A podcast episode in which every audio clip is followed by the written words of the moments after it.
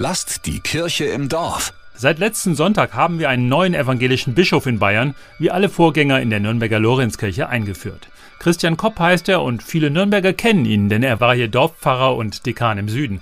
Hm, wie kommt so ein Bischof überhaupt zur Kirche? Und wie hat er seine Frau gefunden oder sie ihn? Und wie tickt er so? Ich nenne manchmal meine Oberpfälzer Oma. Die hat mir irgendwie eine Grunddankbarkeit gelehrt. Ob die Oma als Unterstützung reicht, wenn Christian Kopp jetzt Bischof ist von gut zwei Millionen Protestanten in über 1500 Kirchengemeinden?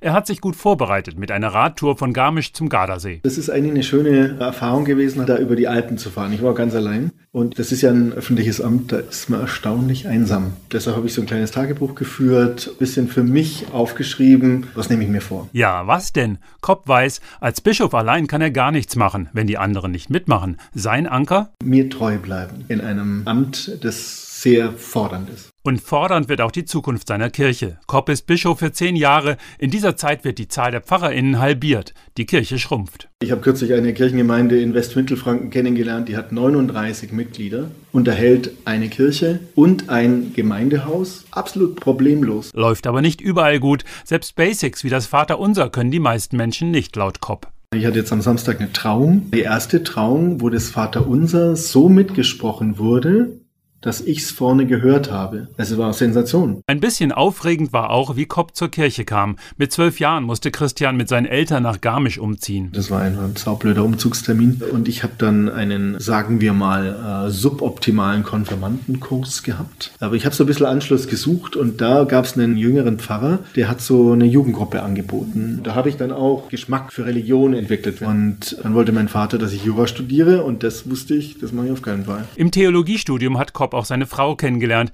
Er ist der erste Bischof mit der Konkurrenz im eigenen Haus. Julia Rittner-Kopp ist profilierte Touristenseelsorgerin in Nürnberg und im Bayerischen Rundfunk. Ich habe meine Frau im Studium kennengelernt beim Theaterspielen. Wir waren ein verstrittenes Ehepaar. Der Mann hat gesoffen und die Frau war eine Zicke.